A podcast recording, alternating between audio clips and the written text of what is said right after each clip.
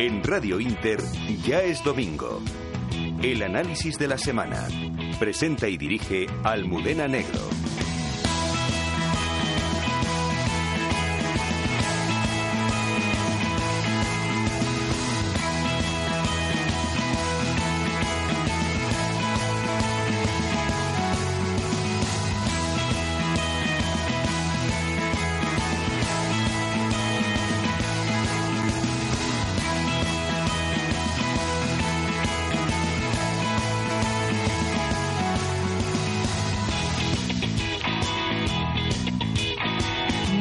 Noches amigos oyentes de Radio Inter. Como siempre es un verdadero placer poder compartir con todos ustedes los próximos 90 minutazos de este domingo 14 de mayo que a puntito estaba de terminar. Y hacerlo por supuesto gracias a la magia que desde detrás del cristal hace nuestro nuevo super técnico Antonio Hurtado. Y por supuesto gracias al trabajo que toda la semana ha estado haciendo Carlos Prayón. Hoy señores vamos a hablar se lo anuncio ya, de maternidad subrogada va a ser el tema principal de Ya es domingo. Pero antes de empezar el programa, permítanme enviar mi pésame, mi abrazo y mis condolencias a la familia de un periodista independiente, de un hombre libre y de una buena persona, Germán Yanque Germán Yanke nos ha dejado hoy a los 61 años de edad. Saben que en el año 2013 sufrió un infarto cerebral con hemorragia que le dejó, le dejó mal, lo ha estado pasando muy mal estos últimos años y hoy, domingo, Germán ha decidido, decidido, irse al cielo y descansar. Especialmente a su familia queremos mandarle un abrazo, pero también al mundo del periodismo, porque pocas veces hay periodistas como Germán Yanque, un hombre, un hombre libre, que fue capaz el primer director de Diario de la Noche en Telemadrid, que fue capaz de enfrentarse a aquellos que se suponían los suyos cuando intentaron cortarle las alas. Recuerden ese enfrentamiento con Esperanza Aguirre que le costó a este liberal de proa Germán Yanque su salida de Telemadrid. Allá donde esté, estoy segura que habrán salido ganando. Descansa en paz, Germán. Todo un ejemplo a seguir por los periodistas españoles. Y en otro orden de cosas, porque hay que hablar de la actualidad, Emmanuel Macron ya es presidente, ha tomado el relevo de la mano de François Hollande. Lo que suceda en Francia ya saben que se lo juegan en junio. Veremos si Macron es capaz de ganar las elecciones a la Asamblea Francesa. Lo que parece harto complicado. En otro orden de cosas, en Venezuela siguen los asesinatos indiscriminados de las personas que salen a protestar contra el régimen totalitario de Nicolás Maduro. Un régimen que gusta y mucho Alberto Garzón de Unidos Podemos, que esta semana arremetía contra la oposición venezolana en Madrid porque acudieron esta gente de la oposición, que por cierto hoy se manifestaba nuevamente en la capital de España en defensa de la libertad, a hacer un escrache a los socialistas bolivarianos en un centro cultural adscrito a la Embajada de Venezuela. Alberto Garzón, ese que dice que los escraches son libertad de expresión, se enfadó muchísimo porque los camaradas del Partido Comunista no pudieron salir en tres horas de la sede y tachó de violentos, extremistas y ultras a, las, a los familiares, a los compatriotas de aquellos que están muriendo asesinados a tiros en la cabeza en las calles de Venezuela. Eres un miserable, Alberto Garzón. Y en el orden político, ya saben, mañana debate. Debate que a mí no me interesa nada porque nos van a contar quién nos va a subir más los impuestos. Susana Díaz, Pedro Sánchez o Pachi López. Bueno, Pachi López con perdón porque no pinta nada.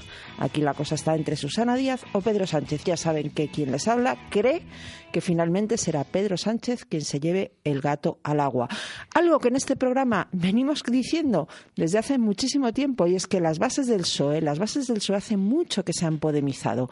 Por tanto, lo lógico y normal es que Pedro Sánchez se cargue al establishment del Partido Socialista. Menuda cara se les va a quedar a Felipe González, a Zapatero, a Rubalcaba y a todos estos que salieron en apoyo de Susana Díez. Espero, porque sería bueno para España, equivocarme, pero mucho me temo que no es así.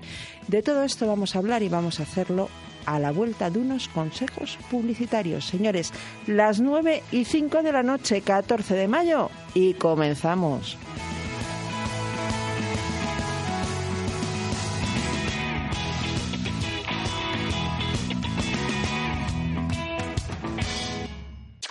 Vendido, vendido, vendido. Agotada la primera edición del libro en ocho días. Ya está a la venta la tercera edición del libro Vendido, vendido, vendido. Si quieres vender tu casa, llámame al 91 591 2901 o ven a verme. Soy Eduardo Molet. Gimnasio Lali Ruiz. Método especializado en embellecer el cuerpo de la mujer con ejercicios de tonificación muscular adaptados a las necesidades de cada alumna en un ambiente agradable, divertido y familiar. Llama ya al 91 411 9051 y reserva tu clase de prueba gratuita. Visítanos en la calle General Pardiña 69. Gimnasio Lali Ruiz. Te esperamos. Ya es domingo con Almudena Negro.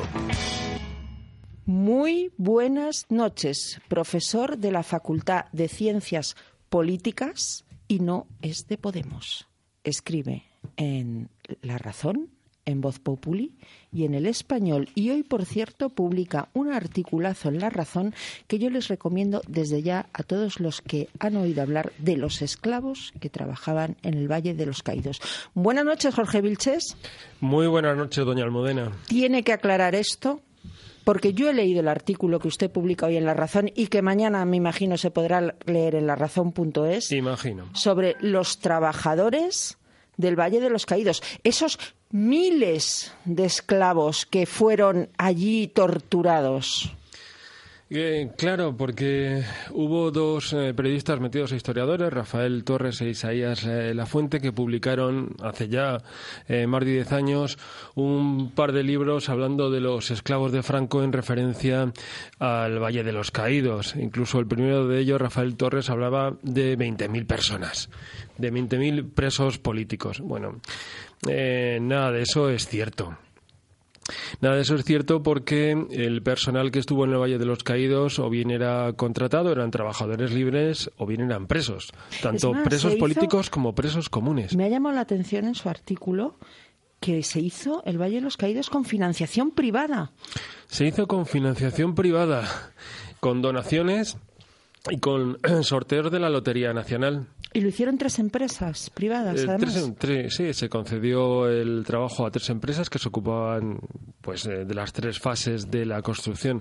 Lo que sí quería señalar respecto a los presos, porque hay alguno que se eh, planta ante la opinión pública como héroe, que es Nicolás Sánchez Albornoz, incluso hizo una, una película no hace mucho tiempo, se hizo basada en su vida, diciendo que él era un héroe porque había conseguido escapar del Valle de los Caídos.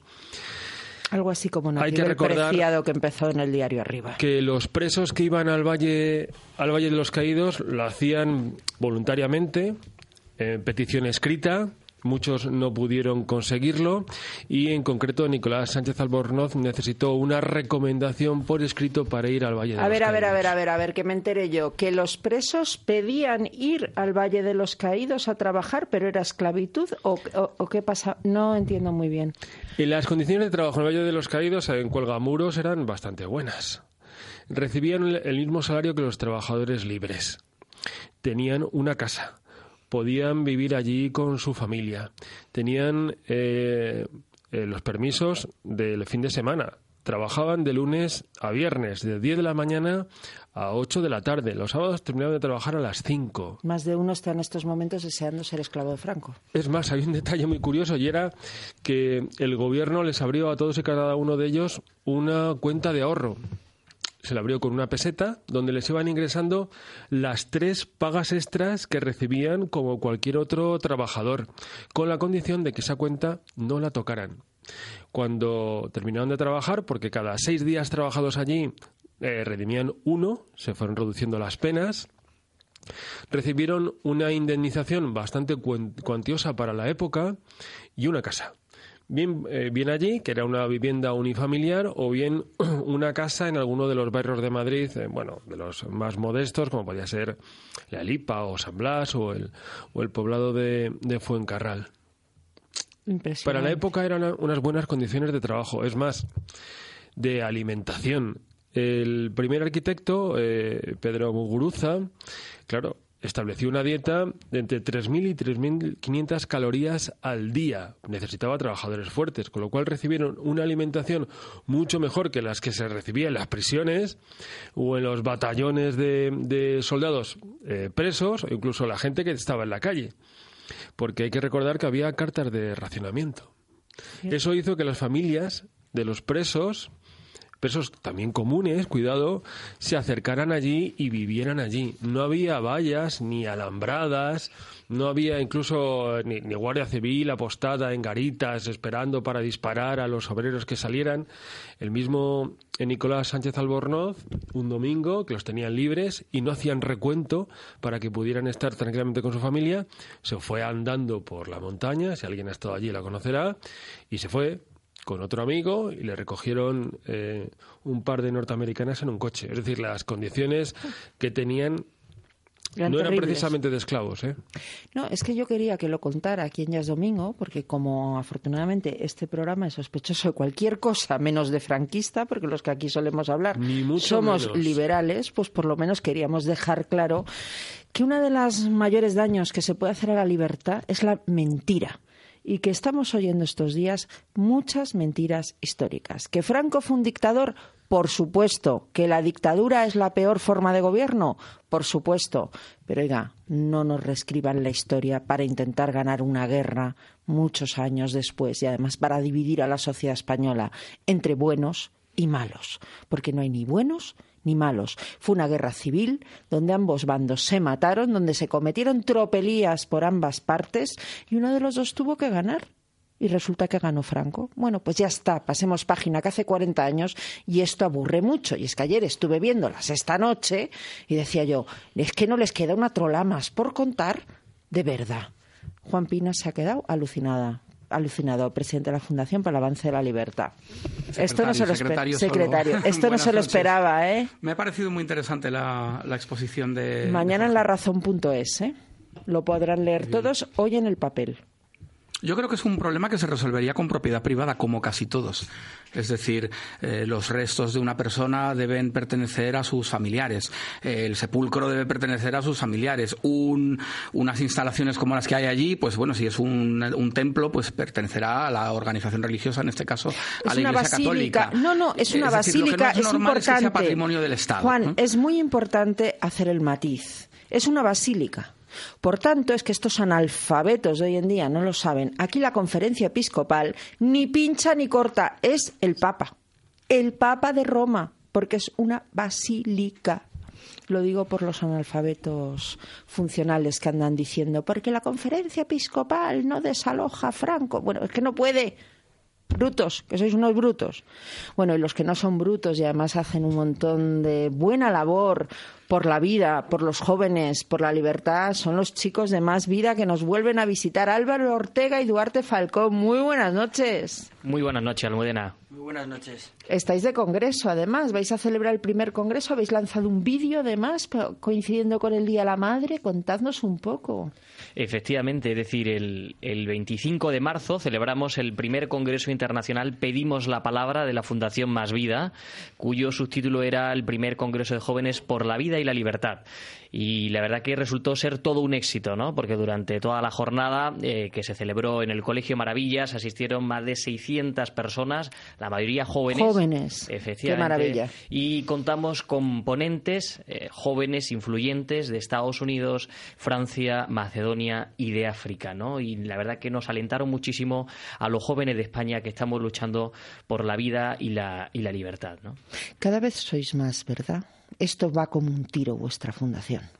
nosotros empezamos más bien en el año 2013 como asociación y el año pasado nos convertimos en fundación y gran parte de ello fue porque nos dimos cuenta de que, de que, de que no podíamos seguir siendo asociación, sino que teníamos que convertirnos en fundación, que da mucha más credibilidad por la, por la cantidad de gente que nos apoyaba, ¿no? De hecho, empezamos Álvaro y yo y un par de amigos más y no nos tiramos Aquí un lo poco sabemos a la piscina, porque estuvisteis presentando la Justo, asociación. No, sabíamos muy bien hasta qué punto íbamos a, tener éxito y la verdad es que hemos tenido un éxito otro rotundo. Tenemos más de 300 voluntarios aquí en Madrid, cinco delegaciones en otras ciudades de España y luego nuestras campañas han tenido muchísima, muchísimos apoyos de, de particulares, empresas, universidades y nos han llamado a otras ciudades de otros países para hablar y la verdad es que muy, Qué maravilla.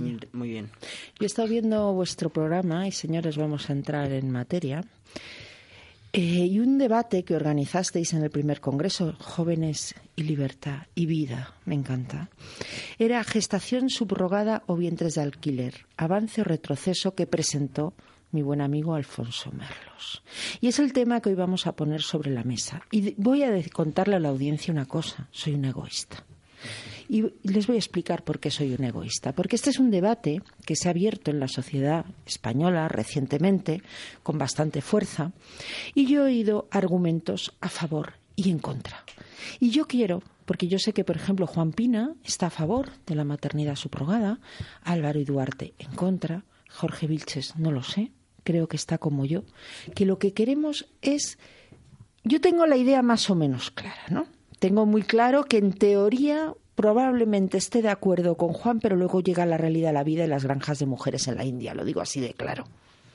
Entonces yo lo que quiero es que o Juan o vosotros me intentéis convencer de vuestra postura, porque es un tema que yo creo que como yo, mucha gente tiene dudas, tiene serias dudas. Avance, retroceso, libertad, esclavitud. Hay fábricas, porque esto lo hay, granjas de mujeres en la India. Esto lo hemos contado aquí en este programa, que estuvieron unas mujeres de la ONU contándolo. Cómo hay granjas en la India de mujeres, especialmente para que las obligan. Las obligan, es esclavitud, a tener hijos para luego dársela a los ricos. Por otro lado, otra cuestión que yo me planteo, yo os pongo todo sobre la mesa y luego os pido que os enzarcéis. Lo que yo veo es, no me creo que exista una mujer pudiente que ponga su útero al servicio de una gestación.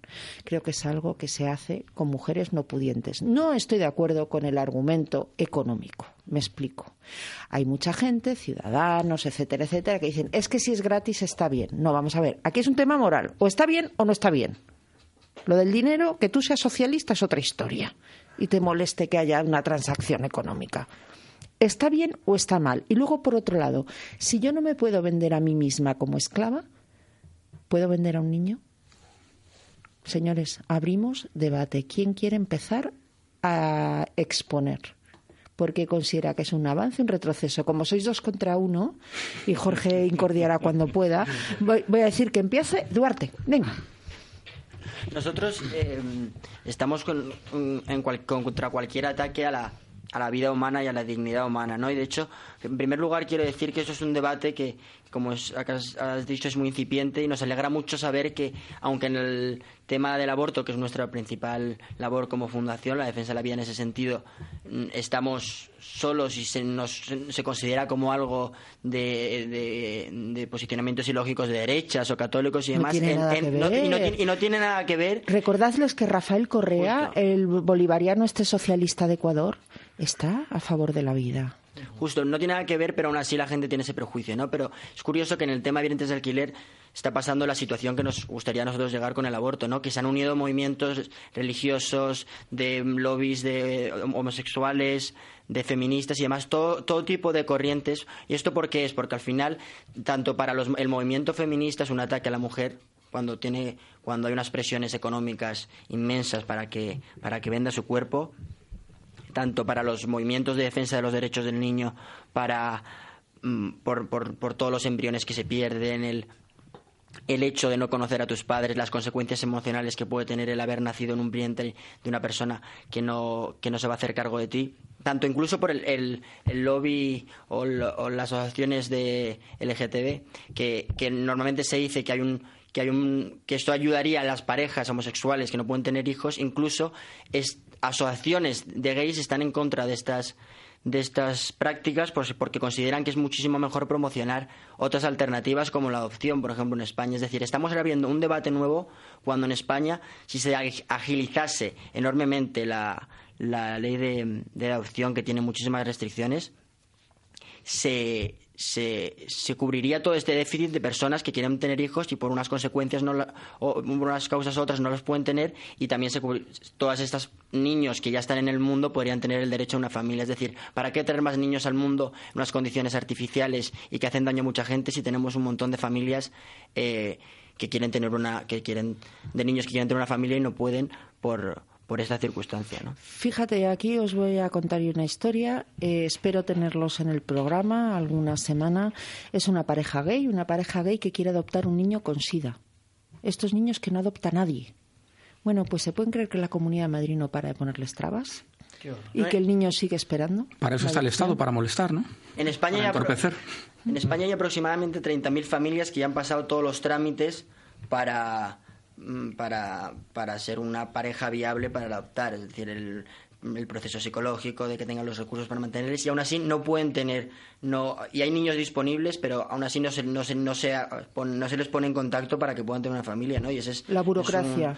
un, drama enorme no y estamos queriendo imponer más burocracia imponer un sistema nuevo cuando tenemos una manera de solucionarlo mucho más práctica y, y fácil. Juan ¿Tú qué opinas de todo lo que ha puesto Duarte? Y luego, oye, tú también, ¿eh? O sea, ahora creo, ya, creo que vamos a tener Un, debate duro y muy cordial y, lo, importante... Cordial siempre. Cordial siempre. Lo, lo, importante es que, bueno, estamos, creo que estamos de acuerdo todos en, en la defensa de la libertad. Creo que eso es algo que, que nos une y que luego tenemos posiciones diferentes en algunos temas éticos o bioéticos y este, pues, claramente, claramente es uno de, de ellos.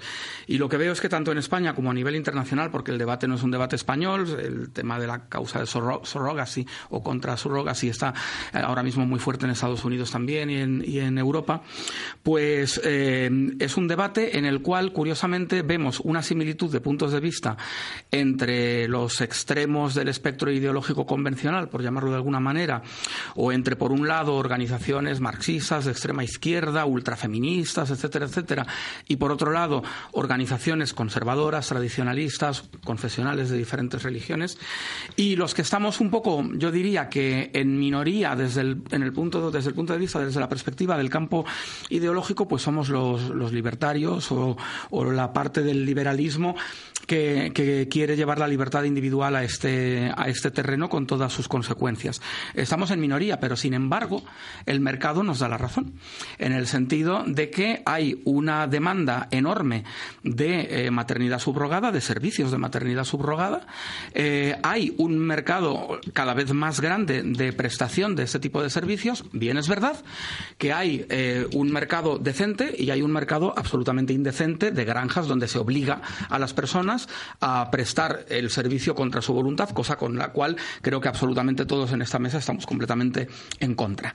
Entonces, al final, lo que estamos viendo es que las posiciones del mainstream político en España, por esa mm, propuesta que hay sobre la mesa de Ciudadanos, a la cual en principio parece que se habrían sumado las demás fuerzas políticas principales, es una posición, a mi juicio, hipócrita eh, y completamente distinta, por ejemplo, de la que tiene el Partido Libertario. En el Partido Libertario es a favor del derecho a la maternidad subrogada como bueno, el derecho, a ver, de, la libertad de prestación del servicio de maternidad subrogada y de contratación del mismo eh, mediante contratos entre las partes, evidentemente sin coerción y sin obligar a nadie a nada.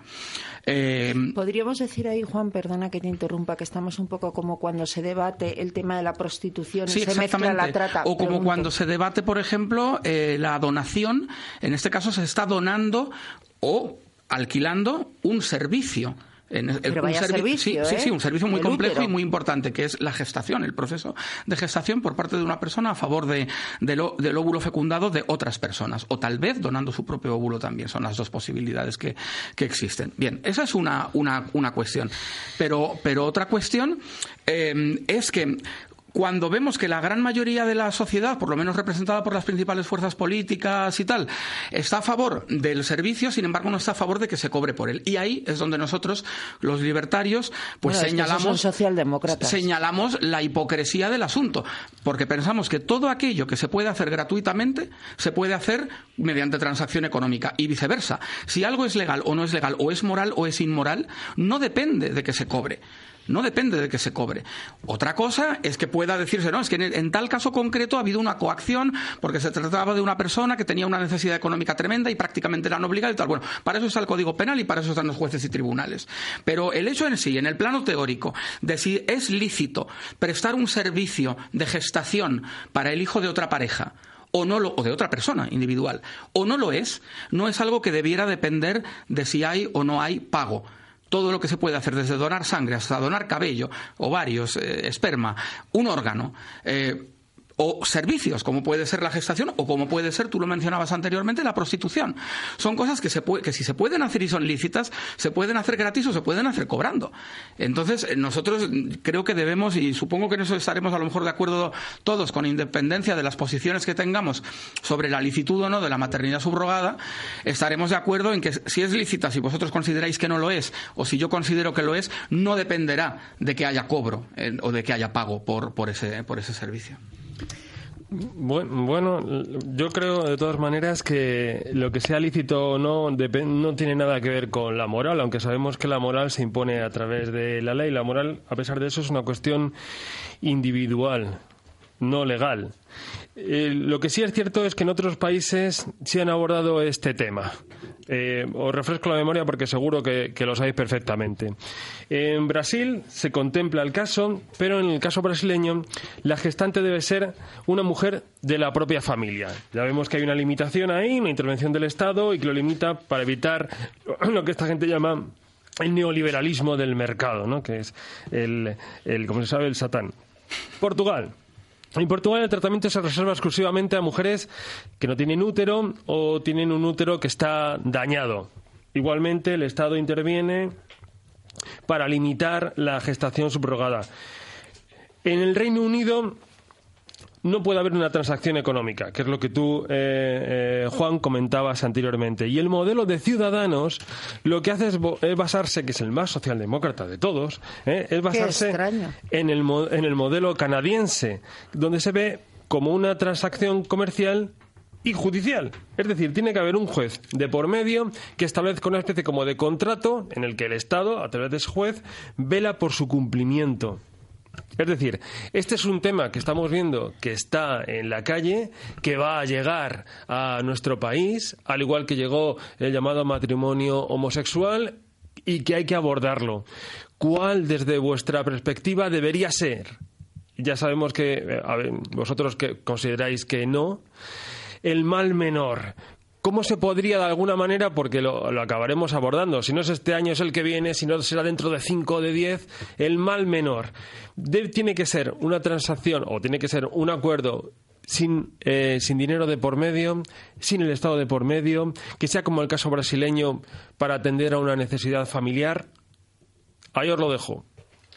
Bueno, yo para, para empezar, em, Juan Pina hablaba del caso de Estados Unidos, donde está eh, pues, pues bastante regulado en algunos estados, concretamente en ocho, si mal no recuerdo.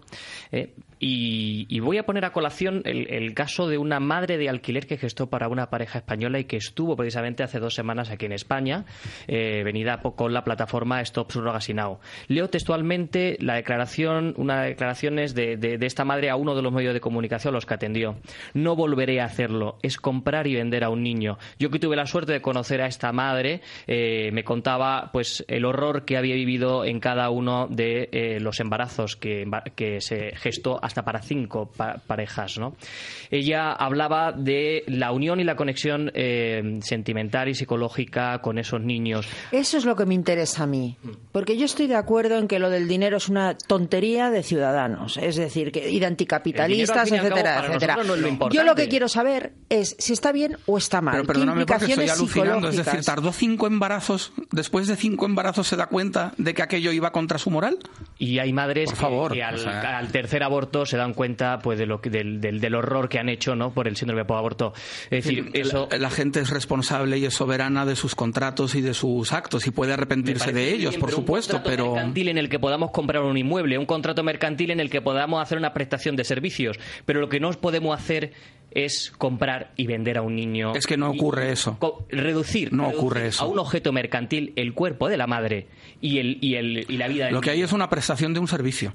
No hay una compraventa de un ser humano. Por cada niño que se gesta en el vientre materno en una madre de alquiler, mueren ocho embriones. Por cada niño. ¿eh? Son ocho niños que no llegan a, nacer. Bien porque son congelados. Son ocho embriones que no llegan a convertirse en niños, que eso es otro debate. No, no, no, ¿qué es un embrión? ¿Qué es un embrión? Un embrión es una vida humana. Desde el momento de la concepción es una vida humana. Es que y eso es, indiscutible. Es indiscutible por la ciencia. Pues yo me estoy basando en la ciencia, no me estoy basando en otras, en otras perspectivas o en otras. Y, bueno, y si, puedes negármelo, pues me encantaría conocer eh, qué es entonces si no es una vida humana. Porque la ciencia es muy clara. en ese lo que hay es una prestación de un servicio. Bien, ¿a costa de qué? una mujer tiene, un, tiene, tiene la capacidad porque está en edad de poderlo hacer y tiene el cuerpo en condiciones para ello, de prestar un servicio, que es el de la gestación. ¿A costa de qué? Y, presta ese servicio, cobrando o no por ello. Eso ya hemos decidido, creo, entre todos que no importa. Eso es, para nosotros no importa. ¿A costa de qué, Juan? ¿A costa de acabar con la vida de ocho, de acabar con ocho vidas humanas? No solo eso. Bueno, ¿qué relación acabar hay? con ocho embriones. Dejémoslo en embriones para hablar con propiedad, porque me parece muy exagerado. Es una vida humana. Bueno, un embrión es una vida humana. Pero no, me encantaría saber el por qué no es una vida humana. Es decir, el momento de la concepción. Sí, a ver, eh, eh, un ADN eh, propio, único, distinto y repetible. no es, ni reptil tampoco. Pues si es humano, es humano. Es un embrión humano. Eso es. Dejémoslo en, ese punto. Es un ser humano, ¿no? Eso para empezar. Bien, estamos hablando de las vidas humanas y además también de la conexión entre la madre y el niño. Eso es lo que yo, a mí me preocupa. ¿La madre quién es? ¿La madre quién es? Es que eso es lo que a mí me preocupa. Hay varias madres. Hay varias madres porque para mí este la madre no es la que gesta. La madre es el, ADN, si hablamos de ciencia, el ADN es el que manda. El padre de un, de un niño es el que ha puesto el ADN y la madre los padres adoptivos no son padres? La madre solo será madre si ha puesto el óvulo, si solamente ha gestado no. Aquí, en este caso, hay hasta seis mujeres que pueden reclamar la maternidad. podrán reclamarla legítimamente, porque, porque legítimamente la podrá reclamar la del óvulo. No, no, no, no. Un momentito. No a ver, que esto no es la tele. Entonces, si se pisa, pues no nos enteramos de nada. Yo quiero saber por qué hasta seis mujeres pueden reclamar esto y luego Juan dice porque esto es una barbaridad. Bien, hasta seis mujeres. En primer lugar, la madre, eh, la madre que contrata, que esa madre que contrata podría eh, contratar con un óvulo distinto al suyo. Ya tenemos dos. La madre que lo gesta. Em, ah, porque el óvulo puede ser de una tercera mujer. Claro, efectivamente, hasta, hasta seis personas pueden reclamar la paternidad. Estamos hablando de de, la mujer y el hombre, ¿no? Hasta seis personas pueden reclamar la maternidad o paternidad de ese. podrán reclamar lo que quieran, pero la cosa está clarísima. Se hace una prueba de ADN y será de un padre y de una madre, no de tres. vamos a hablar también de la conexión eh, psicológica y mental de la madre. Eso es lo que a mí más me recientemente, Recientemente ha habido un estudio muy clarificador donde habla que en, la, gesta, en la gestación, es decir, durante todo el desarrollo embrionario, se produce eh, un intercambio de células entre el niño y la madre de millones de células que muchas de ellas, la gran mayoría, perviven en el cuerpo de la madre. Es decir, y, podemos, podemos ir a, ejemplos prácticos. Es decir, mm, nosotros, eh, yo por ejemplo, cuando le quiero pedir algo eh, eh, a mi padre, que, que los hombres pues, pues, pues solemos ser de un temperamento más fuerte, más, más distante ¿no? Con, con, con, los hijos, me dice que no, me voy corriendo a mi madre y mi madre es que se deshace, ¿no? Y, y, y, en, y en, la mayoría de los casos te voy a decir una cosa, Álvaro, eso es porque eres hombre, porque las niñas a quien vamos es a papá. no, pero también, pero también también es porque la madre, la madre tiene parte de ese niño en su cuerpo durante el resto de su vida. ¿Eh? Eso sí lo he leído yo, que está científicamente mostrado. Recientemente, recientemente eh, eh, ha habido mm. estudios en ese sentido, donde esas madres, esas madres, mm. esas madres tienen las células de esos niños porque se ha producido ese intercambio durante el embarazo y perviven de por vida. Esta madre de alquiler, Kelly Martínez, que estuvo hace dos semanas, que eso es así. por eso hay que prohibirle a todas el poder, el poder prestar el servicio de gestación. No, no, pero que hemos hablado, no. Se este tendrán que ser ellas. Este es uno de los argumentos. lo tendrán que hacer de este manera informada. Este es uno, de los argumentos. Este es un argumento también. Bueno, mm, vamos a ver, es que la libertad de la, de la mujer, muy bien, yo también estoy a favor de la libertad de la mujer, pero a costa de, avasallar la libertad de esos niños, de esos, de esos otros hijos que también mueren en ese proceso. Pero vamos a ver, vamos a ver.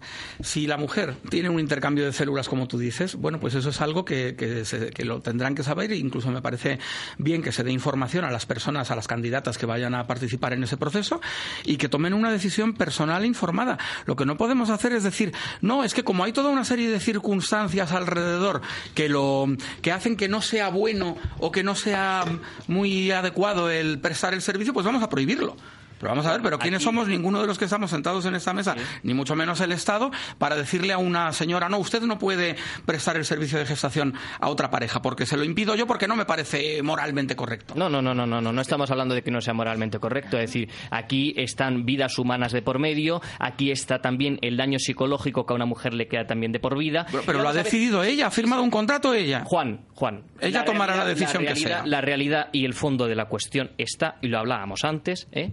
Que em, aquí se está explotando el cuerpo de la mujer en estado de necesidad. No estamos aprovechando de que hay una necesidad por parte de esa mujer que está prestando su en vientre. En los casos en que eso sea así, y podemos tener dudas cuando se trata de países del tercer mundo, etcétera, persígase.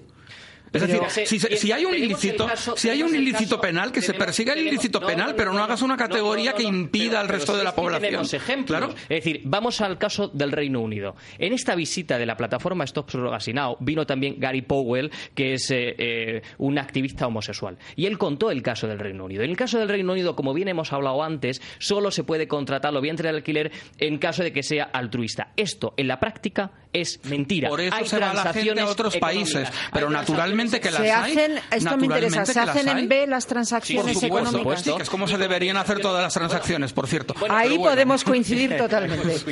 Pero en cualquier caso, eh, hay una compensación económica, como la hay la donación de óvulos. No existe la donación de óvulos, porque te vas a la ciudad universitaria, como yo voy todos los días, y veo donación de óvulos por 500 euros. ¿Qué clase de donación es esa? Ni la de sangre ni la de médula. porque yo conozco casos de donación de médula subvencionada o incentivada. y me parece perfectamente bien. No tengo ningún problema con ello. Que haya una transacción económica en, en Exactamente. En porque es que el problema es que si tú eh, pones una prohibición a la subrogación, primero vas a empujar a la gente a irse fuera. Eso en primer lugar. Y no se van a ir a Holanda o a Dinamarca. Se van a ir, pues eso, a la India o donde sea. Pero no se van a Estados Unidos. o a Estados Unidos o donde sea. Pues de, aquí, señores, van a buscar legislaciones más flexibles, siempre. Mira, más libres. Aquí, aquí siempre. Hay un tema, aquí hay un tema que me parece también muy grave. Y es que eh, nos estamos olvidando muchas veces de la razón. Aquí lo que, lo que se plantea es legislar el deseo humano, ¿no? Ahora, yo a mí me da la gana tener un niño y además quiero que sea rubio, de, de los ojos azules y demás, y lo encargo a la carta. Esto es un deseo mío que tengo, que lo convierto en realidad y además eso, lo convierto eso en ley. Es posible en dos esto, o tres países. Bien, pues es que me parece horrible. Horrible. Bueno, fíjate, horrible, te voy a decir horrible. una cosa. A mí también, pero no me parece punible. Es que... Me puede parecer horrible a mí, pero no me siento capacitado de impedírselo mediante la coacción estatal a otra persona.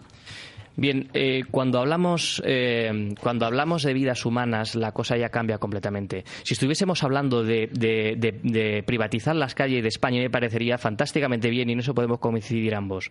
Pero cuando estamos hablando de vidas humanas de por medio, eh, que tienen una serie de consecuencias eh, médicas, científicas y psicológicas, ahí ya es Ahí ya hay que poner Ya, no hay límites datos más claros. concluyentes. Voy- vamos, vamos a otra de las cuestiones. No hay datos concluyentes sobre eh, aquellos niños que nacen de reproducción asistida, pero sí hay indicios eh, de que eh, esos niños que nacen de reproducción asistida, hay muchos que se han muerto de forma repentina a los 57 años y no se sabe el por qué. Perdóname, entonces Hay- quieres decir que estáis índice- contra la reproducción índice- asistida normal, más- incluso de parejas de hay- sin, subro- hay- sin subrogación ni nada. Hombre, También. Hombre, siempre, Hombre, no siempre, siempre, siempre, No siempre, siempre que se acabe con la vida de, de- de esos embriones eh, que, que, que, Bueno, que- que entonces- se, que se van a gestar. Entonces, Bueno, lo pero que vamos estás a- aquí nos vamos a limitar, De lo mal que lo pasan los que nacieron cuando- mediante reproducción cuando se va- asistida se va como contra- argumento para como- que se prohíba se también va- la reproducción se- asistida. Cuando se va en contra de la naturaleza, cuando se va en contra de la naturaleza, intentamos ser Dios. ¿eh? Y yo eh, ahora me da la gana de eh, contratar un niño, ahora me da la gana de tal,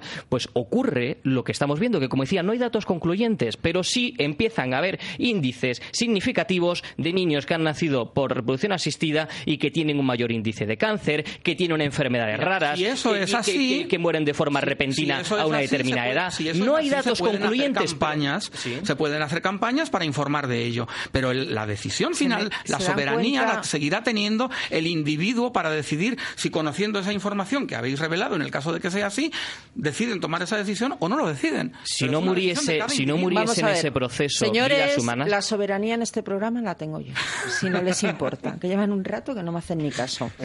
Y se me están yendo del tema. Estamos hablando de maternidad subrogada y hablaba antes Álvaro del intercambio celular entre madre e hijo. Bueno, pues se llama microquimerismo. Efectivamente existe y las células de la madre pasan a la sangre del feto a través de la placenta y, y, viceversa. Y sí que hay realmente un intercambio hasta el punto que las células del bebé pueden transformarse en el cuerpo de la mujer en cualquier tipo de célula y ayudar a regenerar tejidos y órganos de la madre. O sea, volviendo al tema de la maternidad subrogada, porque se me han ido por ahí. Un servicio donde yo presto mi útero, pero fíjate con qué consecuencias. Las células de ese niño van a pasar a mi cuerpo, a mi cerebro, a mi vida, pero es que además, fíjate, mis células van a pasar a ese niño. De hecho, las células de la madre podrían tratar a un niño de, esa, de un óvulo de un tercero y un esperma de un tercero que tuviese diabetes y curarle. ¿Y qué me es decir, ahí quiero decir que hay algo más que una bolsa Bien, donde pero, pero si, la mujer toma la decisión sabiendo esas consecuencias, sin ser estafada por nadie, sea cobrando, sea gratis, de prestar ese servicio, bueno, vale, ese es otro debate. Eh, no, es que eso es, lo que a mí me preocupa. Pero, es que también pero es que a la audiencia no le interesa la teoría. Te pongo un ejemplo, la mujer que la mujer que presta un servicio sexual sabe que se arriesga, por ejemplo, a enfermedades gravísimas o a tener problemas psicológicos por haberlo prestado. Puede ocurrir y, sin embargo toma la decisión. Vale, pues igual que las mujeres que en España abortan. Pero en, la, prostitución. Álvaro, soberanía. Igual que las mujeres cuando abortan en España no son informadas de los síndromes posaborto, todo esto, yo mi pregunta es, una mujer, que yo no creo que exista, ¿eh? pudiente, porque no es por motivos económicos, que libre voluntariamente y porque le apetece, porque tiene un familiar que lo necesita, que es una situación que se me ocurre, presta su útero, realmente saben las consecuencias que esto va a tener de por vida. Y luego hay una segunda cuestión. Si ya es difícil explicarle a un niño que es adoptado, mm, ¿cómo se que ha sido comprado con naturalidad, como todo en esa vida. Pero yo te digo una cosa, volviendo a tu primera... ¿eh? Son las cosas sí, sí, pero volviendo a tu primera pregunta, que es muy interesante.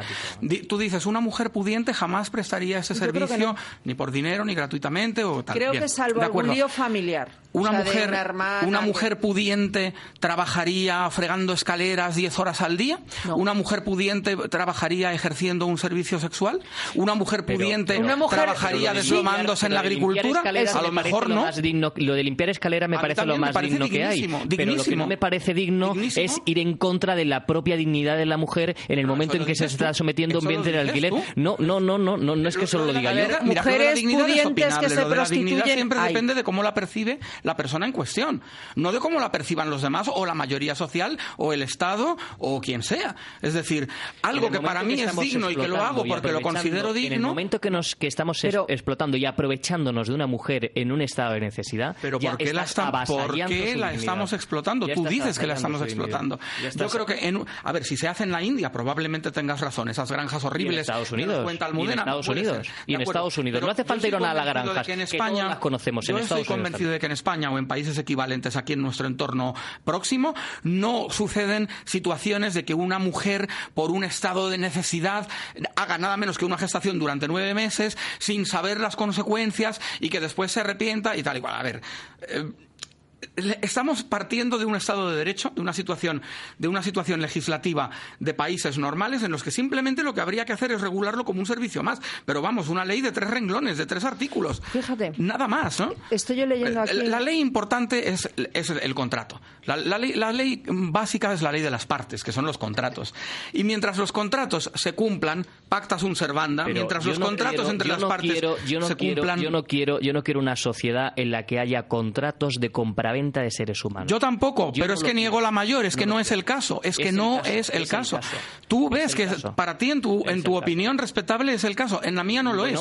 en la mía no hay, no hay una compraventa de un ser humano. A ver, compraventa de un ser humano es si yo cojo a un hijo mío y lo vendo. O a un, un embrión en gestación. Estás comprando, estás comprando. Es decir, esto no está ocurriendo. Aquí lo que está viendo es una, gestación, un servicio de gestación. No, no, no. no. Una pareja. muchas veces con un óvulo y, un esperma de terceros. Una pareja, una pareja, un hombre. o incluso un hombre individual o que no es tele uno detrás de otro. Que me están diciendo todos que no me crees imagínate que yo tengo una incubadora súper sofisticada que permite la gestación desde, desde la célula fecundada. Llegará. que llegará y se acabará el debate del aborto y de la gestación subrogada cuando eso llegue. Pero bueno, tengo una, una, una mm, incubadora que permite gestar desde el minuto cero hasta los nueve meses de gestación. Y la alquilo para que venga la gente y traiga su óvulo fecundado, lo meta ahí dentro y se geste. ¿Estoy cometiendo una inmoralidad? Estamos hablando de cosas totalmente distintas. No, estamos hablando de lo mismo. No, no, no, la no, mujer que No alquila su incubadora reducir, natural, pero no podemos- lo que está no haciendo podemos- es exactamente eso, Dios, pero, jurídicamente. Es Oye, yo, yo, yo, yo lo siento, pero lo que no tengo es una incubadora en mi cuerpo. Eso ¿eh? es, eso es. Tengo ¿eh? un útero. No Ahí podemos no, reducir Juan. el cuerpo de la mujer a una incubadora, a un objeto. Jurídicamente, Pero al es que, concepto jurídico. no, pero es que yo cuando hago estas pausas eh, es porque estoy viendo que Carlos Prayón está a punto de entrar en estudio y eso quiere decir que vamos a hacer un receso. A la vuelta yo os voy a hacer una pregunta, porque creo que es el debate, es sobre lo que estáis debatiendo. Y pensadlo bien. Entre tanto, mientras tanto, y mientras llega Carlos Prayón, vamos a oír además a Juan Pina que nos cuenta qué hay de política internacional esta semana. Luego damos el premio al populista también de la semana. Y luego quiero que me contesten a una pregunta que yo creo que es el núcleo de todo este debate. ¿Todo lo que se puede hacer se debe de hacer? Vamos a la Fundación por el Avance de la Libertad.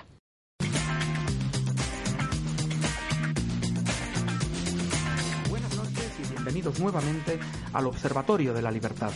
Esta semana queremos abordar la situación de la libertad de prensa.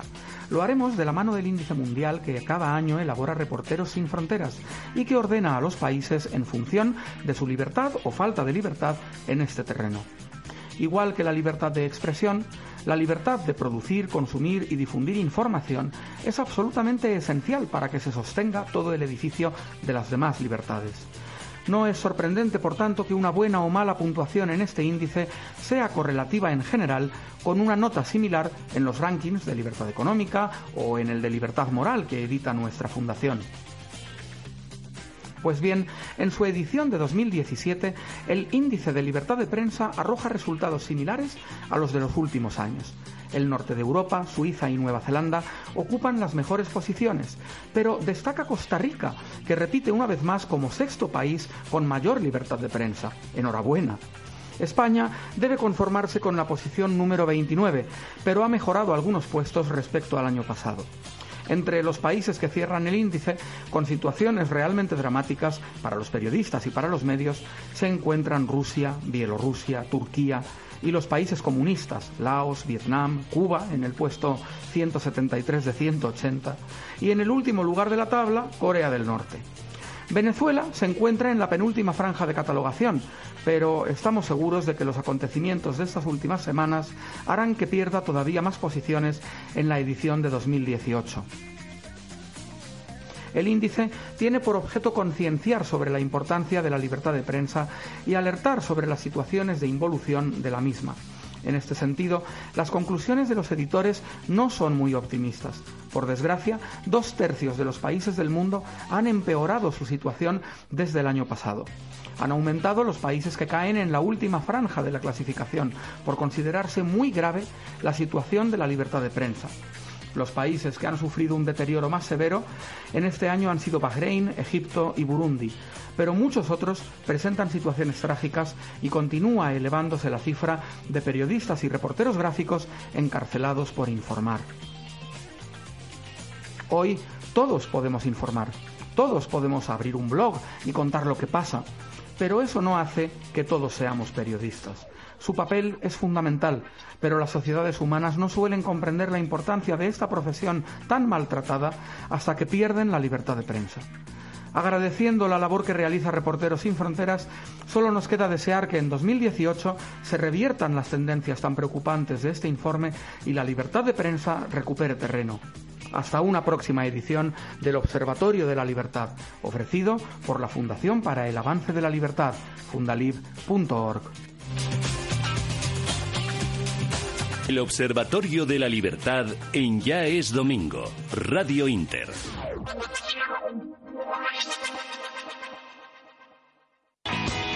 Ya es domingo, con Almudena Negro. En Jazz Domingo, el populisto de la semana. Muy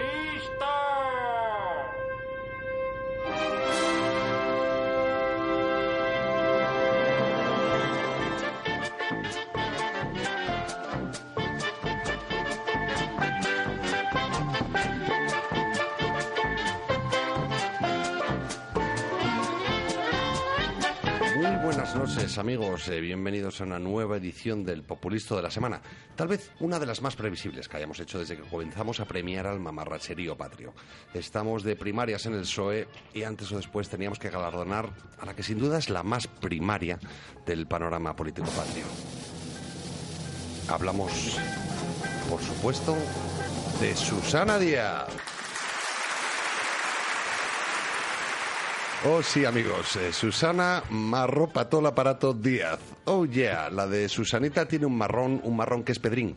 Susana Díaz, que en su papel de presidenta andaluza a nivel nacional mantiene una imagen de cierta discreción, pero que no deja de ser desde hace tiempo la Soraya del PSOE.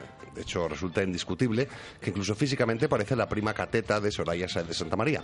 Y claro, como ahora estamos en campaña nacional, por aquello de que al menos hasta una eventual victoria de Pedro Sánchez el, el PSOE pretende ser un partido nacional, pues a la buena de Susana le toca cruzar de Espeñaperros y lucirse para que todo el país disfrute de su iluminación y sapiencia.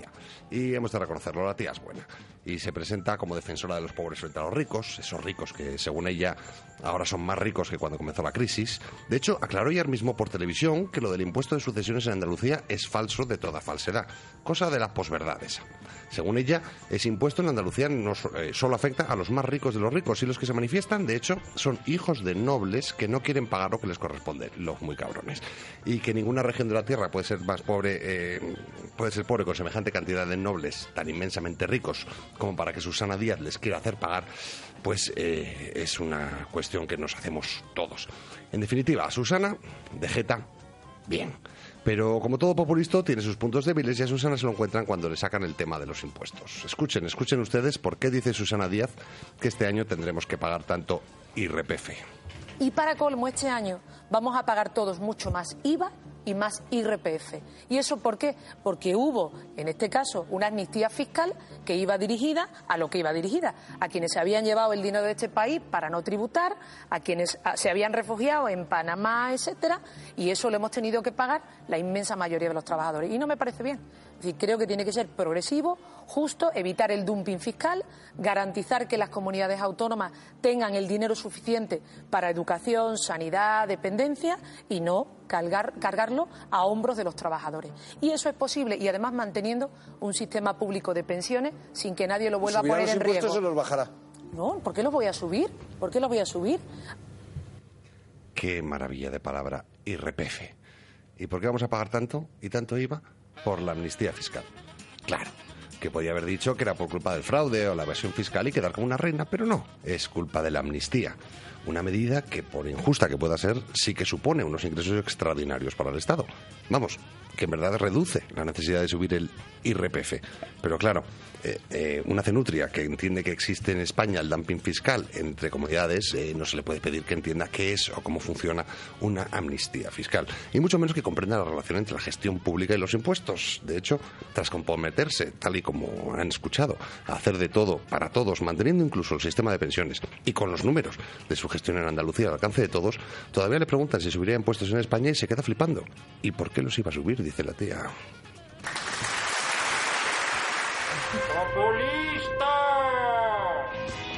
Ya es domingo, con Almudena Negro. Bueno, pues antes de que empiecen a contestar la pregunta de si todo lo que se puede hacer se debe de hacer en relación con la maternidad subrogada, les cuento una noticia de última hora. Ya saben que la socialdemocracia alemana se emocionó, se puso muy contenta y daba por hecho que Martin Schulz era la gran esperanza de la izquierda europea. Bueno, pues el SPD alemán se ha metido un batacazo y acaba de perder Renania. La CDU sube, la CDU de Merkel sube 6,7 puntos en Renania, mientras que el SPD, la socialdemocracia, cae 7 puntos. Sube también los liberales un 4,1 y 7,3 alternativa para Alemania, los populistas.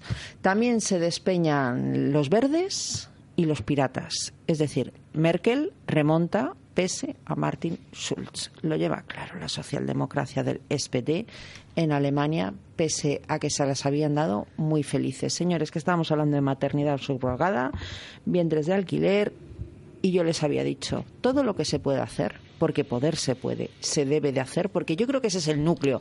No si cobran tanto o cuánto o No.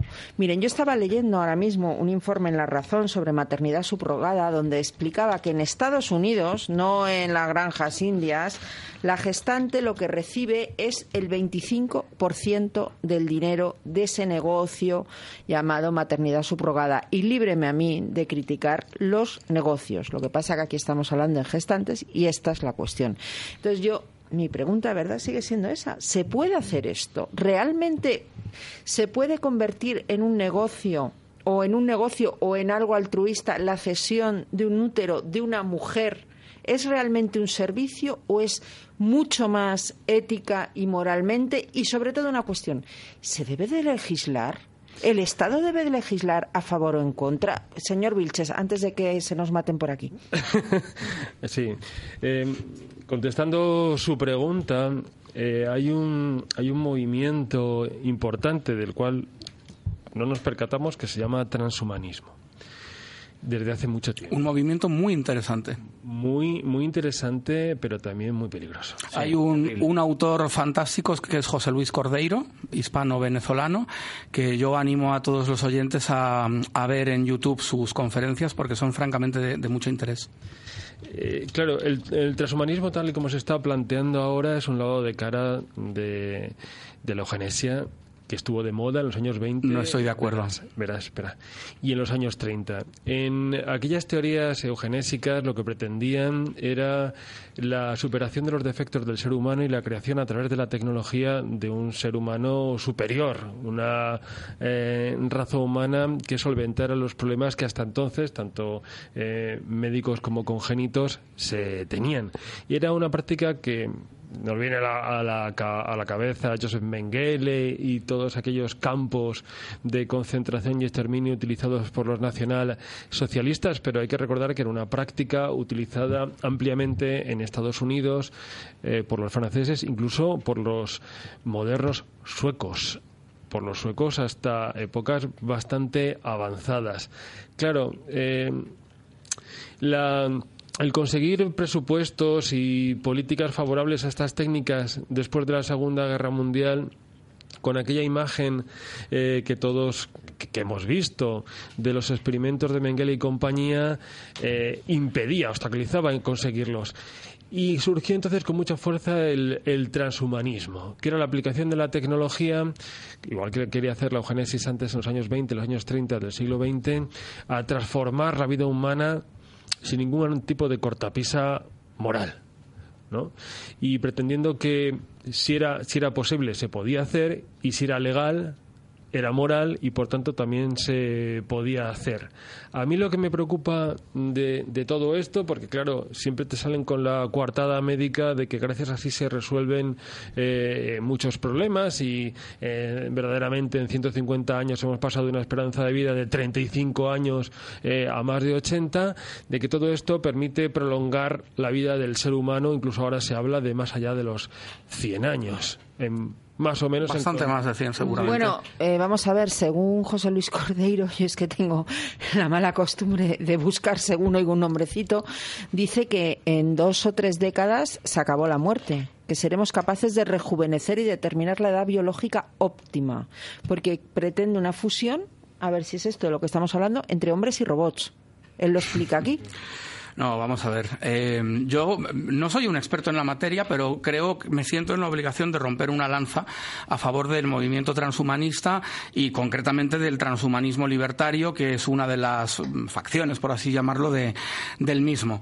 Aquí no se está hablando de eugenesia, no se está hablando ni muchísimo menos de una ingeniería social para la producción de seres humanos de forma sistemática por parte de un poder superior eh, con unas características concretas. Esto no tiene nada que ver con la Alemania nazi ni ni con, ni con barbaridades por el estilo.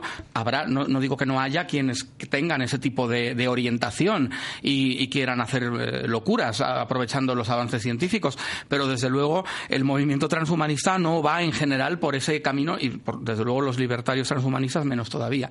De lo que se trata es de bueno ser conscientes de que los avances eh, tecnológicos y científicos eh, van a un ritmo verdaderamente vertiginoso, que eso hace que prácticamente eh, el doblar la capacidad sea algo que ocurra con, con cada vez menos tiempo, de, con cada, en intervalos cada vez más cortos. ¿Doblar la capacidad? La capacidad científica y técnica en Ah. general. No, En- es que en había entendido la bio- intelectual estaba pensando en Alberto biotecnológica. Garzón. no, en materia biotecnológica. Entonces, eso lo que hace es que hay dos, dos fenómenos. Uno es lo que se llama la singularidad, lo que los transhumanistas llaman la singularidad, que consiste sencillamente en el momento en que la inteligencia artificial va a superar a la, a la humana. Y eso es algo que se estima que puede estar, eh, ser algo que ocurra pues de aquí a los próximos 10, 15, 20 años. Y lo que pretenden los transhumanistas es prepararnos para cuando eso suceda, porque es algo que parece claro que va a suceder. Esa es una, un- una de, las, de las facetas del transhumanismo. Y la otra es aprovechar los avances científicos y tecnológicos para mejorar la longevidad con calidad de vida y para tratar de vencer o acorralar por lo menos a la muerte en el largo y muy largo plazo. Ni Pero- más ni menos que eso. pero la no hay muerte- nada nazi en todo esto, Jorge. No, no, no, no, Sí, un momentito, un momentito. Y es que la muerte Eh, forma eh, parte de la que- vida. Es que la eugenesia no es nazi. Es que la eugenesia no es nazi. Y detrás de la eugenesia había un, un pensamiento eh, biologicista, darwinista, de la mejora de la raza humana. La eugenesia, entre otras cosas, no pretendía únicamente la eliminación de enfermedades, sino transformar la gestación del ser humano para crear hombres mejores. Es decir, Pero, pero fíjate que aquí no se está hablando de la eugenesia, no, no se está, no se la está hablando del nacimiento, se está hablando de, de la vida, No, de, pero no de- de la pero- medicina y de la longevidad. Claro, por la- porque no, la no del nacimiento. Ha, no cambiado. un momento. Porque la tecnología ha cambiado, pero la sociedad europea también, y hay que presentarlo de una forma distinta. Pero el espíritu sigue siendo el mismo. ¿Qué es? ¿Qué es?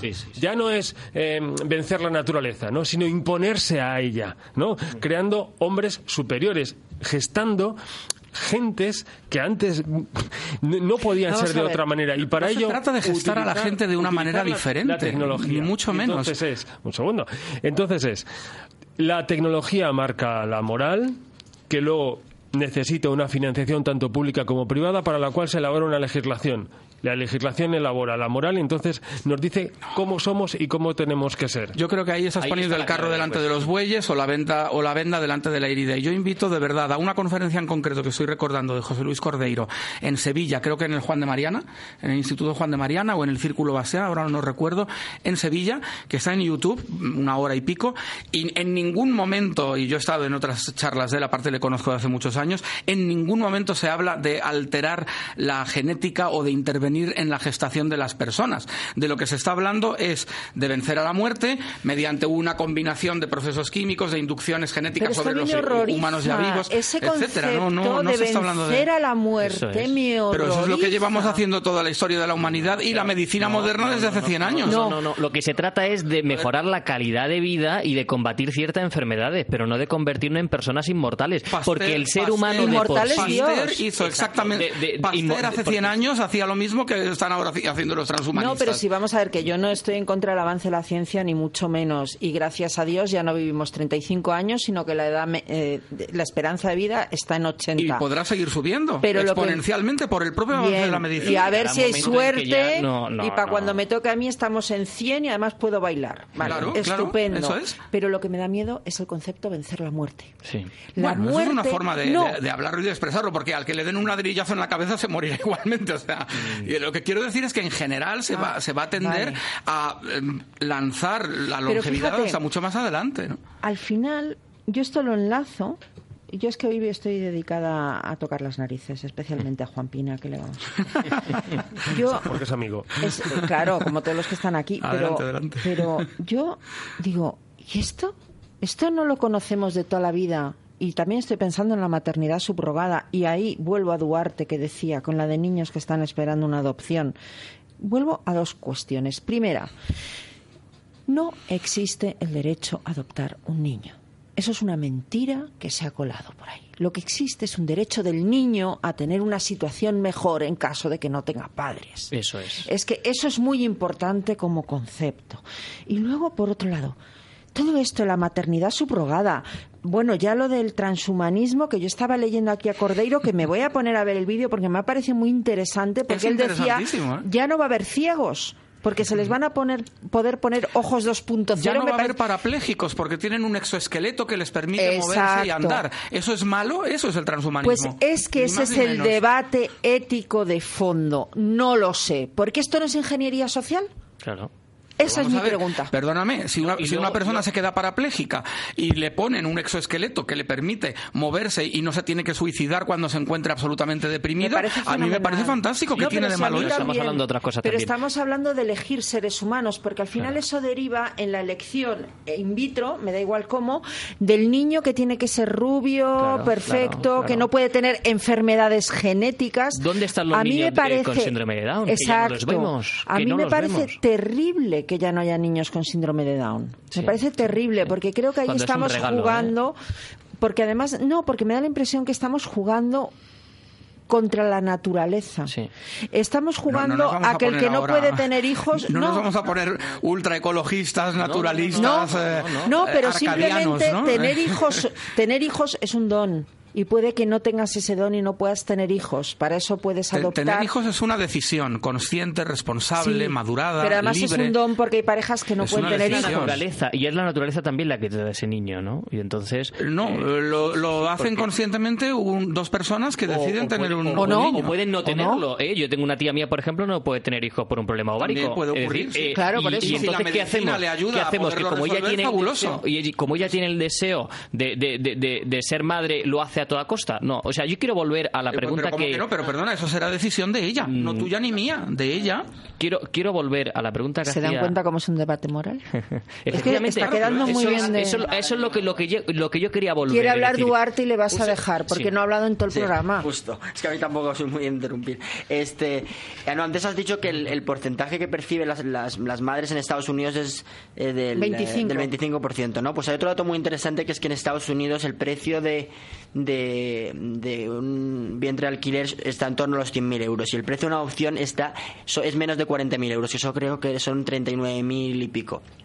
Entonces, ahí nos planteamos la cuestión de por qué si es mucho más barato se está promocionando mucho más la, la maternidad subrogada. Es decir, las, las personas infértiles, eh, aparte de que con la adopción eh, consiguen consiguen eh, dar una vi- dar una vida y una familia y demás a un niño que ya está en el mundo también le sale mucho más barato que la esta que la que la maternidad surrogada ¿por qué no se hace? porque bueno aparte como hemos hablado antes por la legislación tan restrictiva que hay eh, con respecto a adopción pues porque hay esta este deseo humano últimamente de, de querer seleccionar a la especie que pasa con las- en el caso de la maternidad surrogada pasa con los hijos como hemos visto ha habido muchos casos por ejemplo de familias que han adoptado que han, que Pues han contratado terrible. que han Que querían que abortase justo, la que gestante, había sí, un caso terrible. en Tailandia de que habían que habían contratado y eran dos, dos, dos niños y uno de ellos tenía síndrome de Down y pretendían quedarse con el sano entre comillas y que abortara al niño con síndrome de Down. La madre gestante se arrepintió al final se quedó con, con el niño eh, con síndrome de Down que como hemos dicho antes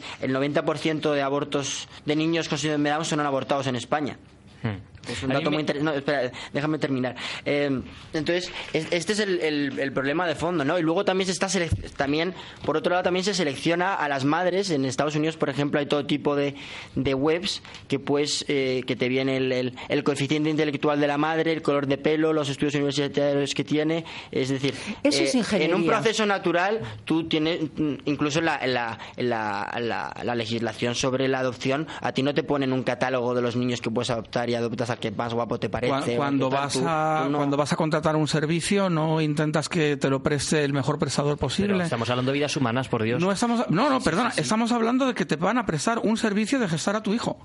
Evidentemente vas a buscar a alguien que esté en condiciones de hacerlo, no, no a alguien que no lo pueda hacer. Es que eso no- es normal. pero, Juan, no, es- no es un tumor, no es que Claro no ha que no salido es un tumor. quiste. Pero por supuesto Una que no. gestación supone un, un cambio físico, emocional y psicológico en la madre. Que además, en la madre no, en la, en Sí. la prestadora No, no, del servicio, en la Es gestadora. madre, a ver, la madre. es la propietaria del no, óvulo. no, y la que ¿Le lleva el Bueno, decidir o no? Pues mira, te voy a decir una cosa.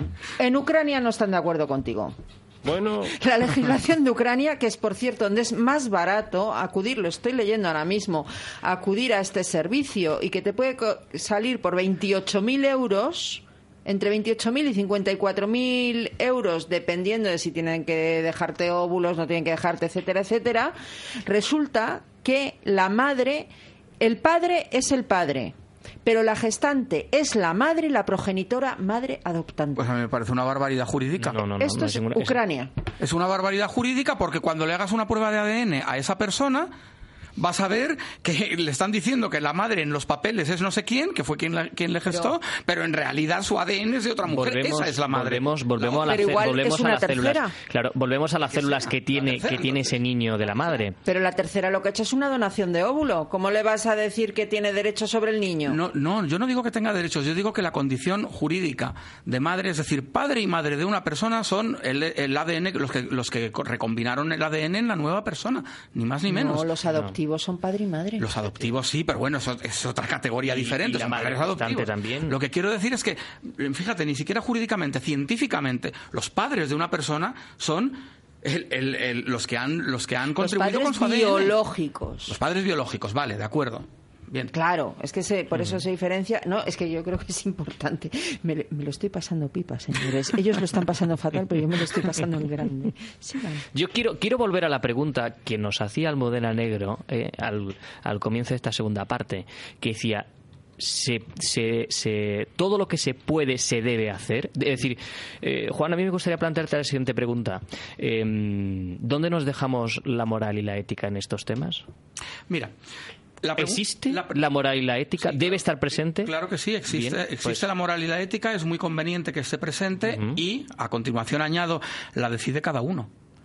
La Eso de- decide cada uno. eso de que no la la decide- eso- no la de que decide la- un Estado que está por encima y que nos obliga. La decide cada uno. Eh, eso- y seguramente mm. coincidamos en este tema no estamos de acuerdo, pero en otras cuestiones éticas seguro que sí lo estamos. La Y es coincidiremos, pero habrá la otras en las que no. individual.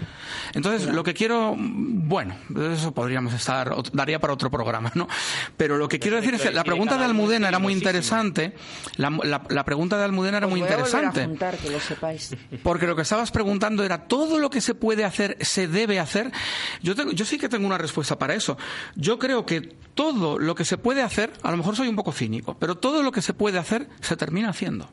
Ah, eso por Eso es, una, eso es una realidad impepinable Pero en la historia de la humanidad. eso, no, no, no, vale. Pero, entonces- pero, eso es lo, lo primero que digo. Ahora, lo segundo, todo lo que se puede hacer se debe hacer.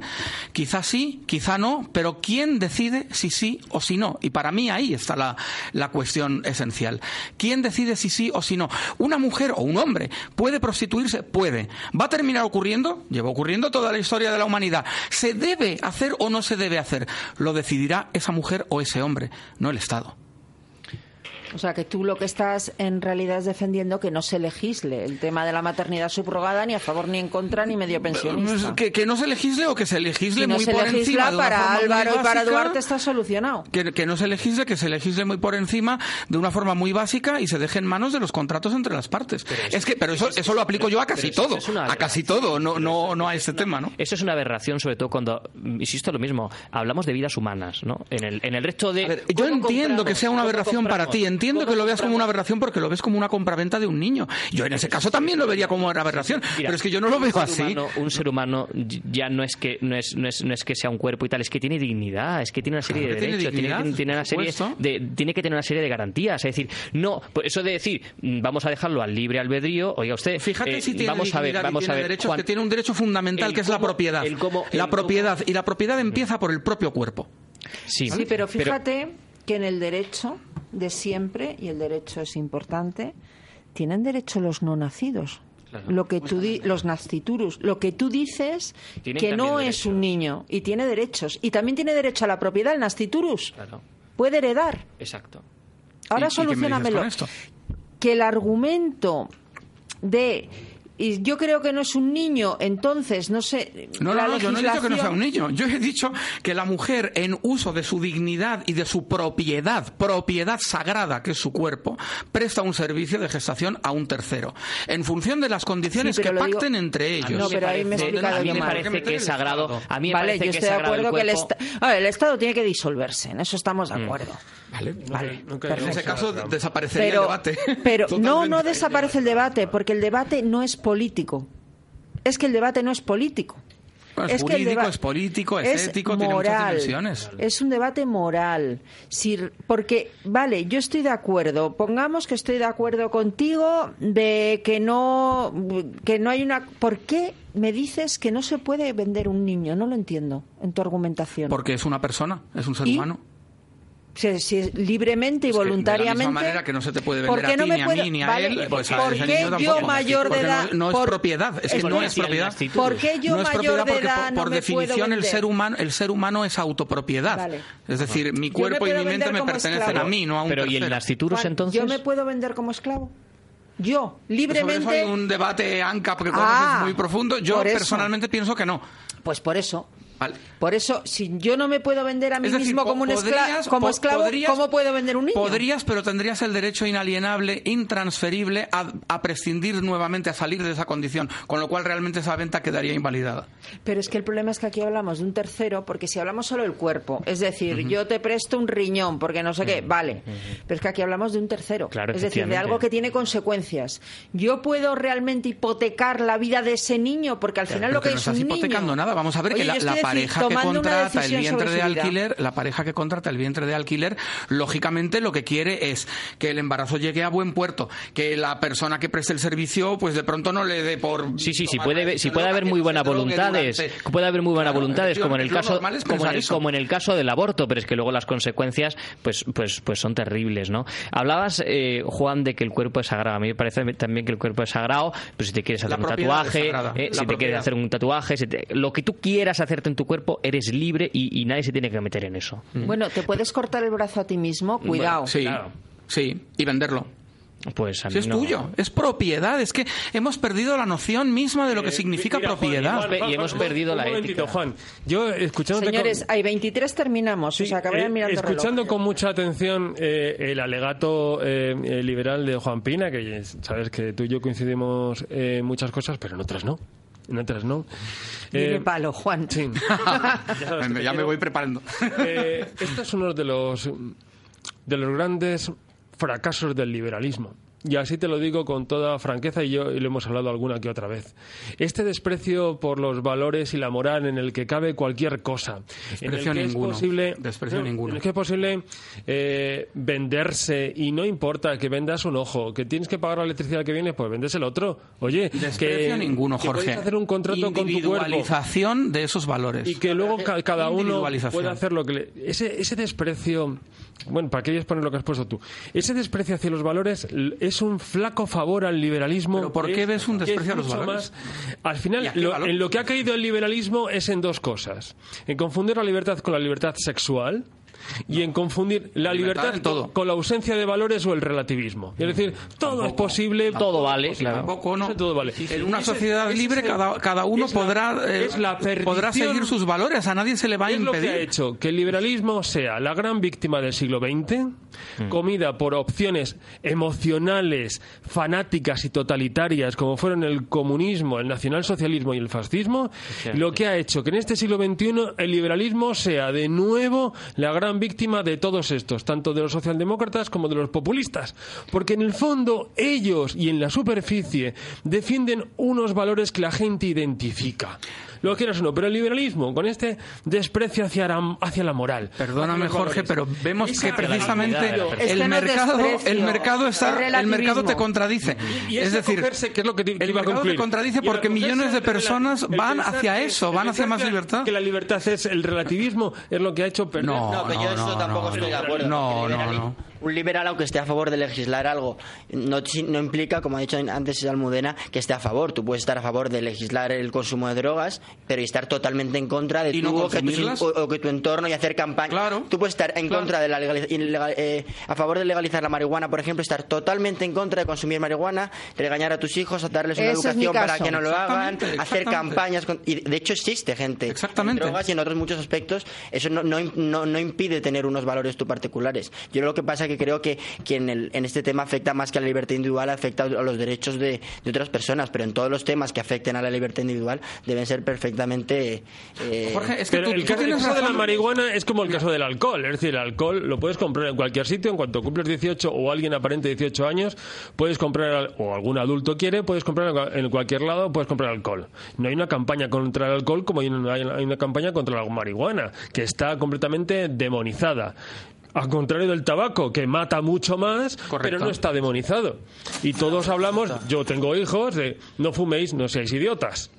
Está claro, ¿no? Que es mi opinión y luego ya, ya no podré controlarles. Porque vosotros que sois más jovencitos, cuando sales por la puerta de casa no estás controlado por los padres, solamente estás controlado por los principios que tus padres te hayan inculcado y quieras respetar.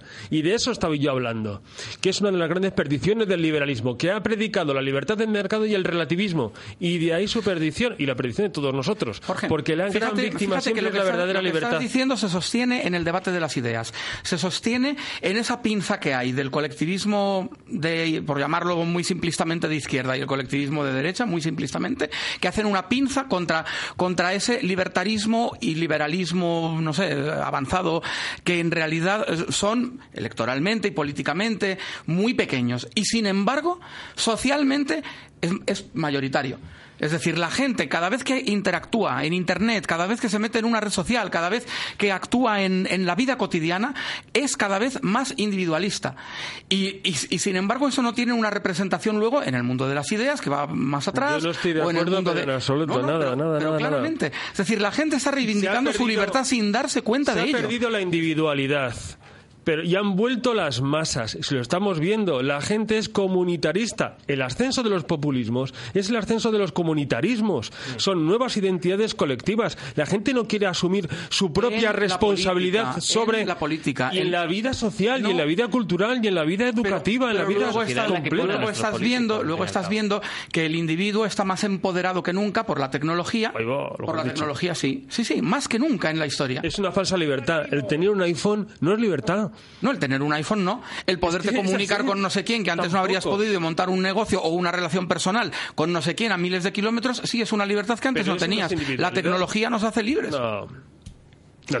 Bueno, sí, en muchísimos ámbitos yo, yo coincido plenamente en que sí que nos hace. mm, Es decir, la tecnología revoluciona muchísimos sectores y ha abaratado costes inmensos y ha permitido comunicarse, pero por, por Skype, si quieres, te tienes un amigo en Argentina, ponerte en contacto con un amigo para irte en BlaBlaCar en vez de tener que pagar un, un tren que no puedes pagar, es decir, ampliar la libertad en muchos en muchos ámbitos. No, luego mismo en otros dicen los igual la, igual la, igual la reducido, Pero es que es decir, la tasa de adicción a la, la tecnología es que no puedes hablar, la libertad es un concepto muy amplio y siempre hay parcelas de libertad que están más restringidas y otras que, men- que menos. ¿no?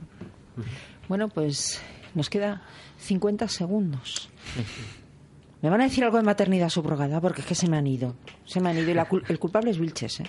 El culpable es Jorge ¿Cómo no? En Vilches. cuanto alguien habla de libertad, te das cuenta, es el culpable. No, yo como conclusión relacionándolo con el debate sobre libertad, diría que la libertad tiene como límites pues los derechos de los demás y en este caso no se está hablando de una libertad individual porque también afecta a todos estos niños y afecta a mucha más gente que a, la, a la persona que, que lo decide y además eh, eh, hay que contemplar también que como se dice en este debate habitualmente pues que hay un, mo- el- la inmensa mayoría de los casos actualmente están son de mujeres coaccionadas por, por una situación totalmente Yo como conclusión también lo que diría es que el debate se debe centrar en torno a la libertad y al derecho de propiedad y que eso lo que implica es que las partes eh, son libres de contratar y que si hay situaciones para un tercero, evidentemente se tienen que atender también. Y yo diría, podemos llegar a un acuerdo, por ejemplo. Podemos llegar a un acuerdo y es que legalicemos la marihuana, que es en lo que nadie ha protestado. Hoy en este programa. ¿Les parece? Por supuesto. ¿Eh? ¿Te has dado cuenta? No todo el mundo se ríe, pero dice nada. Exacto. Pues vamos a llegar a ese acuerdo y también podemos llegar a otro. Estar a favor o en contra de la maternidad subrogada no es ser liberal o ser socialista, es simplemente tener distintos puntos de vista morales. ¿Les parece que también podemos llegar a ese acuerdo? mm, claramente. Lo digo por el reparto de carnes, porque Por yo se lo voy a dar a todos los que están en esta mesa porque me da la gana. y porque soy la que tiene aquí la soberanía. De hecho, en el, en el tema de la maternidad subrogada no lo sé, pero en el movimiento libertario, que yo también lo sigo bastante, en el tema del aborto hay un, hay un debate muy interesante, ¿no? Eh, bueno, en- Y muy intelectual, España, a diferencia- en el artículo, el debate que, estu- que tuvieron Alberto Esplugas y Jorge Balín en, en español. ¿no? Y luego en. Estados Unidos hay una asociación que se llama Libertarians for Life también. Eh, y es un tema muy interesante, ¿no? Que también se debería abordar en la, Sí, sí. en la maternidad Y yo conozco libertarios, tan libertarios como el que más, que son pro vida, yo soy pro elección, y, y hay las dos posiciones y las dos muy derivadas de ideas libertarias muy profundas, claro que sí. Y también vamos a estar de acuerdo en una tercera cosa, pero se la diré al despedir el programa. Juan Pina, Fundación para el Avance de la Libertad. Muchísimas gracias. Te has peleado como un jabato. Estaba solo frente a dos, campeón. frente a dos jabatos. Frente a dos jabatos. Fundación Más Vida. Oye, esto hay que repetirlo. ¿Os parece? Cuando quieras. Duarte Falco, Álvaro Ortega, aquí os quiero tener por lo menos una vez al mes. Pues y nada, con Juan. Pina, ahora hablamos a la salida y montamos una, un debate. ¿Qué os parece sobre estos temas? Bien, porque hemos hablado de tantos temas poco superficialmente, nos hemos ido un poco por las ramas, así que los abordaremos con más profundidad la Exacto. próxima vez. Y además, sobre todo, para que la gente se dé cuenta que ser liberal se puede estar a favor y en contra y que no tiene nada que ver, lo digo por los repartos de carnes. Jorge Vilches, muchas gracias por haber liado la Mari Morena hoy aquí. Ha sido un placer liarla como siempre. Mañana le leemos en la razón.es sobre el Valle de los Caídos y a todos ustedes, ya saben, sean muy felices, disfruten la semana y sobre todo y ante todo, y en esto yo creo que también podemos estar de acuerdo todos los que en esta mesa estamos, luchen fuerte, duro y constante contra la socialdemocracia. Y si les apetece oír algo sobre eso, el viernes a las diez y cuarto de la mañana, Jorge Vilches y yo estaremos en el Hotel Regina de Madrid en Libera Acción hablando. Y después de la socialdemocracia, ¿qué? Buenas noches.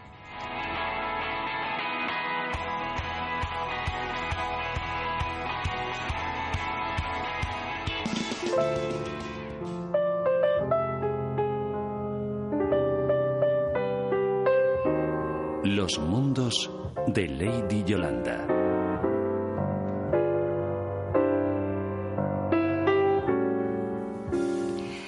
Ay, buenas noches, qué alegría, qué alegría siempre estar aquí.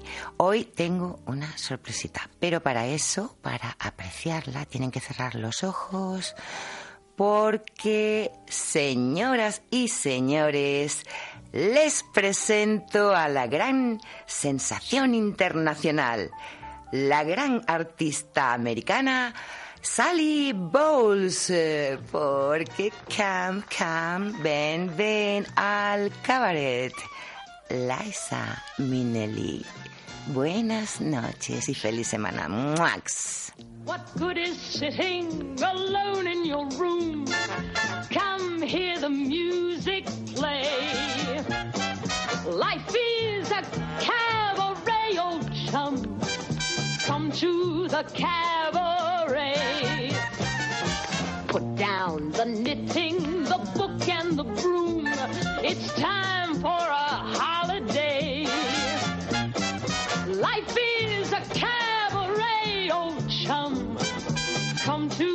cabaret. Come taste the wine. Come hear the band. Come blow your horn. Start celebrating. Right this way, your table's waiting. What good's permitting some prophet of doom to wipe every smile away? Life